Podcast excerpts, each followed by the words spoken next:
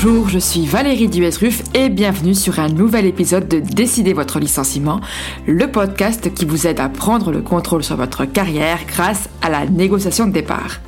Mon but, c'est de vous livrer des conseils concrets, ce que je donne à mes clients au quotidien pour vous permettre d'adopter les bons réflexes. Et aujourd'hui, nous allons parler de comment constituer un dossier. Est-ce que mon dossier est suffisamment solide? S'il ne l'est pas, comment le constituer? Ça, c'est la question principale que vous devez vous poser quand le départ de l'entreprise est envisagé, que ce soit à votre initiative ou à celle de l'employeur.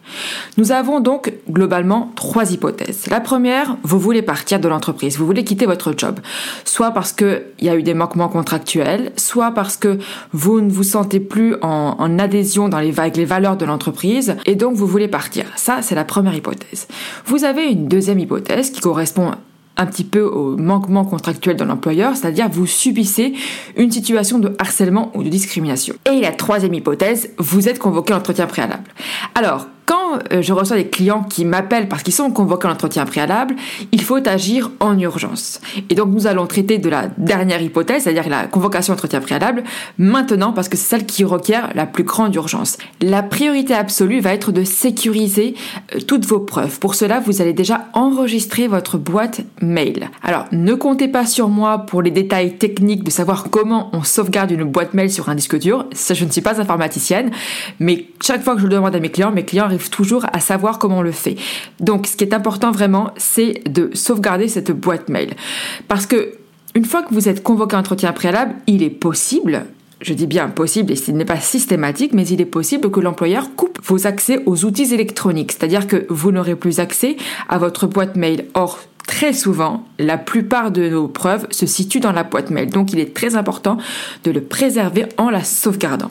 Ensuite, quand vous serez convoqué à entretien préalable et que vous entendrez les griefs qui vous sont reprochés, vous pourrez aisément piocher euh, dans les mails que vous avez sauvegardés pour récupérer les éléments de preuve permettant de contredire les allégations de l'employeur. Alors ça, ça sert que vous soyez dans une phase contentieuse, c'est-à-dire les prud'hommes ou de négociation. Ça sert toujours, je dirais surtout quand veut aller en négociation, il faut être prêt à aller au contentieux, donc il faut avoir toutes les armes bien aiguisées pour être prêt à n'importe quelle option, n'importe quelle hypothèse, à savoir contentieux ou amiable. Préparer un dossier ne vous engage pas dans la voie contentieuse, de la même façon que rédiger un testament ne vous oblige pas à mourir le lendemain. Donc c'est juste une précaution, une sécurité. Simplement, vous serez plus fort pour la négociation et ça, c'est important. Deuxième cas de figure, vous subissez une situation de harcèlement ou discrimination la difficulté de ce genre de dossier, alors évidemment, c'est le côté aussi très subjectif de la matière. C'est ça aussi qui est intéressant. Mais moi, je dis toujours que si vous le ressentez, c'est que pour vous cet objectif. Maintenant, la difficulté va être de l'objectiver, de le justifier. La principale difficulté, bien évidemment, dans ce genre de dossier, c'est qu'il y a beaucoup d'oral. Donc, il va falloir vraiment constituer le dossier, et ça, ça va être un travail qui va être fait de fond, en envoyant des mails, par exemple, à la hiérarchie. Alors, la difficulté, ça va être de bien trouver les mails, de bien rédiger les mails de sorte à ce que l'employeur n'ait pas l'impression que vous vous préconstituez. Se préconstituer, ça veut dire, en effet, faire ce que l'on fait, euh, mais que l'employeur s'en rende compte. C'est-à-dire qu'il ne faut pas que l'employeur ait l'impression que vous êtes concrètement en train de préparer un dossier contre lui, parce que sinon ça va le mettre de mauvais poils et il va in fine, trouver un prétexte pour vous licencier. Or, ce n'est pas ce que vous voulez, puisque dans ce cas, vous serez dans une situation de subir. Alors, même si ça vous arrangera, parce que vous pourrez sortir de l'entreprise et donc préserver votre santé, mais il vaut mieux garder le contrôle et garder la maîtrise en ne vous mettant pas en danger, en donnant à l'employeur l'impression que vous vous préconstituez. Donc, envoyez des mails plutôt aux collègues et aux instances représentatives du personnel, où vous allez par exemple alerter sur la charge de travail. Donc alerter sur la charge de travail, ça c'est assez neutre, vous pouvez le faire à votre employeur, à votre supérieur hiérarchique, mais dans des termes quand même assez modérés. Et vous pouvez, concernant des événements plus précis, les relater à des collègues. Par exemple, si vous subissez une situation de harcèlement, qu'il soit moral ou sexuel, ou bien si vous subissez une discrimination, c'est peut-être plus compliqué, plus délicat de l'écrire par exemple au service RH ou à, l'auteur des faits qui est souvent votre, responsable hiérarchique direct. Donc vous pouvez en revanche tout à fait les relater à un collègue, faire part à un collègue dans un email ou dans un message de votre situation. Et bien évidemment, vous conservez une copie de euh, cet écrit. Troisième hypothèse, vous voulez partir. Dans ce cas, c'est parce qu'il y a eu des manquements ou bien que vous n'êtes plus en accord avec les valeurs de l'entreprise et ça là aussi, il va falloir le formaliser. Dans tous les cas, vous l'avez compris, l'écrit va être fondamental. Vous devez donc vous atteler à la rédaction. Vous allez devoir bien choisir vos mots. Et c'est très important que ce soit vos mots à vous. Euh, c'est pour ça que moi, je n'interviens jamais dans la rédaction des écrits parce que j'ai une façon d'écrire maintenant, une façon de, parler qui a été pervertie par autant d'années de pratiques juridiques. Et donc ça, ça sent l'avocat à plein nez quand j'écris. Donc je préfère vraiment que ce soit vos mots à vous. Évidemment, je relis systématiquement, je vérifie toujours tout D'abord pour être certaine que vous ne commettez aucun impair, pour ne pas donner l'impression que justement vous préconstituez et pour que ce soit le plus neutre possible, pour que je sois complètement invisible et que pour que votre intention première de vous constituer une preuve n'apparaisse pas. Et aussi parce que concrètement, moi je suis dans mon bureau au quotidien. En revanche, vous, vous êtes dans l'entreprise. Donc celui qui se prend derrière les scuds, c'est vous. Donc si les mails sont trop agressifs, euh, ou trop hostile, derrière, c'est vous qui allez euh, devoir assumer. Donc il est important que vous puissiez justement tenir des propos que vous allez pouvoir assumer par la suite. Au-delà des mails, il y a toute une sorte de preuves que vous pouvez récolter pour pouvoir assurer la défense de vos intérêts. Et ces preuves-là vont différer selon la stratégie retenue. Si vous avez une stratégie amiable, vous n'allez pas forcément sortir les preuves. En revanche, si vous avez une stratégie contentieuse, parce que finalement la négociation n'a pas été possible avec l'employeur, vous allez devoir là aussi faire un choix en fonction de la juridiction retenue. Ainsi, par exemple, si vous choisissez le juge civil, devant le juge civil, les prud'hommes, euh, vous avez un inversement de la preuve, c'est-à-dire que vous bénéficiez d'une preuve aménagée. Il vous appartient à vous de, fournir des débuts de preuve à charge pour l'employeur de démontrer que vous avez tort. Je vous expliquerai un petit peu plus tard après. En revanche, dans la matière pénale, devant le juge pénal, euh, la charge de la preuve est plus lourde, c'est-à-dire qu'il faut démontrer le caractère intentionnel de l'infraction devant le juge pénal, euh, qui n'est pas celui que je retiens habituellement parce que c'est quand même assez lourd, la charge de la preuve est plus lourde. Il faut démontrer le caractère intentionnel de l'infraction. En revanche, ce qui peut être intéressant quand on va devant le juge pénal, c'est que là, les enregistrements clandestins, c'est-à-dire quand vous avez une conversation, euh, que ce soit téléphonique ou physique avec votre employeur, et que vous l'enregistrez à son insu, en matière civile, ce n'est pas recevable, tandis qu'en matière pénale, c'est recevable. Donc là, c'est peut-être intéressant. Mais en général, la matière pénale, moi, le juge pénal, je ne l'utilise pas parce que c'est vraiment trop compliqué, que ça n'amène pas des bons résultats, ou sauf dans des cas très très très spécifiques.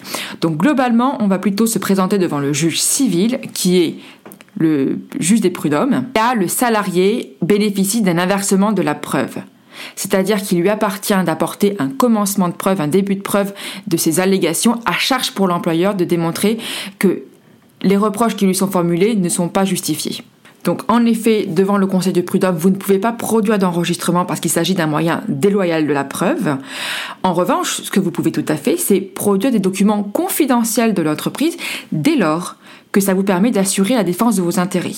C'est très important. Dès lors que ça permet d'assurer la défense de vos intérêts, alors vous pouvez produire des documents même confidentiels de l'entreprise, donc n'ayez pas peur de les produire. Vous pouvez surtout produire toutes sortes de mails dans l'entreprise, des SMS, des WhatsApp et même par exemple des publications Facebook, LinkedIn, n'importe quoi du moment que ça vous est utile pour la défense de vos intérêts. Spécifiquement en matière de harcèlement moral, depuis plusieurs années maintenant, la loi et la jurisprudence exigent du salarié qu'il présente des éléments de fait laissant supposer et seulement supposer l'existence d'un harcèlement. Alors, sur la qualification du harcèlement, j'y reviendrai dans un prochain épisode. Parfois, il peut être compliqué de faire retenir une qualification de harcèlement moral et dans ce cas, on va dériver sur l'obligation de sécurité de l'employeur. Je ne sais pas si vous le savez, mais pèse sur l'employeur une obligation de sécurité, qui aujourd'hui n'est plus une obligation de sécurité de résultat, mais une obligation de sécurité de moyens. Mais quand même, c'est un, motif très important sur lequel on arrive régulièrement à faire condamner l'employeur lorsque l'employeur n'a pas mis en œuvre des mesures pour préserver la sécurité et la santé physique et mentale de ses salariés. Donc ça, ça va être aussi important démontrer. Et puis ça m'amène vers une bonne transition vers les heures supplémentaires. Les heures supplémentaires, c'est aussi un des chefs de demande que l'on formule régulièrement devant la juridiction euh, civile, devant le conseil de prud'homme, mais également en matière de négociation. Alors je vous entends d'ici me dire mais oui mais enfin elle est bien gentille mais moi j'ai pas le droit aux heures supplémentaires puisque je suis cadre et je suis soumis au forfait jour. Eh bien non puisque euh, les même les cadres soumis au forfait jour bien souvent voient leur convention de forfait jour invalidée au motif qu'elle ne respecte pas certaines conditions et donc on en revient en disposition sur le temps de travail et donc à la réclamation d'heures supplémentaires.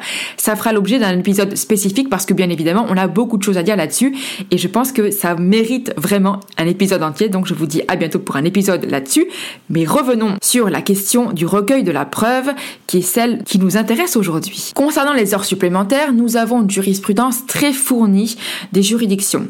La Cour de cassation, le 18 mars 2020, a aménagé la charge de la preuve qui pesait jusqu'alors sur le salarié pour démontrer l'existence d'heures supplémentaires réalisées par lui et non payées par l'employeur. La Haute Cour, ce qu'on appelle la Haute Cour, décide que désormais l'obligation pour le salarié d'apporter des éléments permettant d'étayer sa demande est supprimée. Dorénavant, la Cour de cassation privilégie la notion de production d'éléments à l'appui de sa demande suffisamment précis pour que l'employeur puisse répondre en produisant ses propres éléments de preuve. Donc on voit bien là que tout le caractère de la charge aménagée de la preuve prend son sens. Bon, une fois que j'ai dit ça, ça reste peut-être un petit peu nébuleux pour vous. Donc, concrètement, ça veut dire quoi? Pour la juridiction de la Cour de cassation est de nature à étayer la demande du salarié la production des documents suivants. Je vais vous en lister plusieurs, ça va être comme ça très très clair pour vous et je pense, j'espère que ça va beaucoup vous aider. Le premier, c'est un décompte au crayon des heures que le salarié prétend avoir réalisé, calculé mois après mois, même sans explication ni indication complémentaire. Et sur ce point, le salarié peut fournir des documents qu'il a lui-même établis car le principe selon lequel nul ne peut se forger de preuves à soi-même n'est pas applicable aux actions en paiement d'heures de travail. Donc ça, c'est très clair. Vous pouvez également produire des calendriers mentionnant les heures que le salarié prétendait avoir réalisées. Également, un agenda personnel étayé par des attestations de collègues aussi un tableau récapitulatif indiquant pour chaque semaine de travail un total de nombre d'heures supplémentaires accomplies. Alors tout ça vous semble à peu près proche, je suppose, mais en fait, je vous liste les, exactement les, les termes qui ont été cités par des jurisprudences précises. Donc une autre jurisprudence retient un décompte d'heures calculé mois par mois sans explication ni indication complémentaire. Nous avons aussi accepté des captures d'écran d'ordinateur faisant état des dates et horaires et aussi un décompte des horaires de prise de poste et de fin de service, même en l'absence d'indication d'éventuelles pauses méridiennes, c'est-à-dire de pause déjeuner. Ça, c'est un arrêt du 27 janvier 2021. Donc, vous voyez, c'est des jurisprudences très fournies et très étayées tout au long de ces années. Et la Cour de cassation précise même qu'un décompte hebdomadaire n'est pas obligatoire pour étayer une demande en paiement d'heures supplémentaires. Très récemment, c'est-à-dire le 16 mars 2022, la Cour de cassation a admis que soient retenus des tableaux relatifs à des heures complémentaires et supplémentaires établis par mois et non par semaine pour pouvoir apprécier la demande de rappel d'heures supplémentaires. Et également dans un arrêt du 5 janvier 2022, là aussi la Cour de cassation a censuré une cour d'appel qui avait rejeté comme preuve des heures supplémentaires d'un directeur commercial des feuilles d'enregistrement des heures de travail faisant apparaître une amplitude de 9 heures par jour et sur une base de 45 heures sans toutefois faire mention du début et de la fin de la journée de travail ni préciser l'amplitude des pauses déjeuner. Donc on le voit, la Cour de cassation laisse une grande marge de manœuvre aux salariés pour démontrer la réalité des heures supplémentaires effectuées. Alors moi personnellement, dans le cadre des dossiers contentieux que je euh, fournis, je communique toujours un décompte des heures effectuées par le salarié avec l'heure de début, l'heure de fin. Je publie autant de mails que possible pour démontrer la réalité de ces heures, les agendas s'il y en a, bref, tous les éléments qui me permettent de démontrer ce que nous alléguons une pointeuse quand c'est possible, mais il m'est déjà arrivé de faire condamner un employeur qui était un cabinet de conseil, on va dire l'un des Big Four. Mon client qui était consultant rentrait ses heures dans un logiciel qui était bloqué à 8 heures, c'est-à-dire qu'on ne pouvait pas rentrer plus de 8 heures par jour, quand bien même le salarié effectuait plus de 8 heures par jour. Nous avons réussi à démontrer le caractère bloqué de, ces, de ce logiciel et le fait que mon client effectuait beaucoup plus d'heures que 8 heures par jour. Et la cour d'appel de Versailles, celle qui a été saisie et qui a tranché le litige, a condamné l'entreprise au paiement de nombreuses heures supplémentaires, donc à des rappels de salaire très conséquents, puisque l'ensemble des condamnations avoisinait les 600 000 euros. Je vous laisse apprécier l'intérêt pour vous de faire ce travail de spéléologie parfois, mais qui vaut vraiment le coup. C'est un véritable investissement pour vous. Donc retroussez-vous les manches et mettez-vous à faire le décompte de vos heures supplémentaires. Un point qui est très important aussi, c'est qu'il y a une prescription triennale sur les heures supplémentaires pour les rappels de salaire. Ce qui veut dire que les heures supplémentaires que vous avez effectuées au-delà d'une période de trois ans avant la saisine du conseil de prud'homme, par exemple, s'il y a saisine, vous ne pourrez pas les revendiquer. En tous les cas, vous ne pourrez pas en revendiquer le paiement. Donc, comme vous pouvez le constater, il existe de nombreux moyens de constituer un dossier et de le consolider. Si vous avez le moindre doute, bien évidemment, faites appel à un avocat. Et moi, je pense que comme c'est une phase qui est très sensible et qui va déterminer la suite de votre expérience, que ce soit devant le conseil de prud'homme ou en négociation, comme c'est vraiment ce qui va monnayer en fait votre départ, il est vraiment très important que vous preniez le temps de le constituer et que vous soyez bien accompagné pour cela. Donc évidemment, faites appel à un avocat. Et puis ça vous permettra de recevoir les explications dans le détail et dans le calme parce que là j'ai conscience que je vous ai envoyé beaucoup d'informations, que je vous ai mitraillé d'informations, mais c'est l'objectif de ce podcast, c'est de vous transmettre les bons réflexes pour que vous puissiez ensuite faire valoir vos droits. C'est ce que je vais continuer à faire dans les autres épisodes. Alors, si vous voulez que je continue, laissez-moi 5 étoiles et un avis pour booster les algorithmes et me faire connaître auprès du plus grand nombre. Abonnez-vous bien sûr pour n'en rater aucun et je vous dis à très vite pour un nouvel épisode. Merci.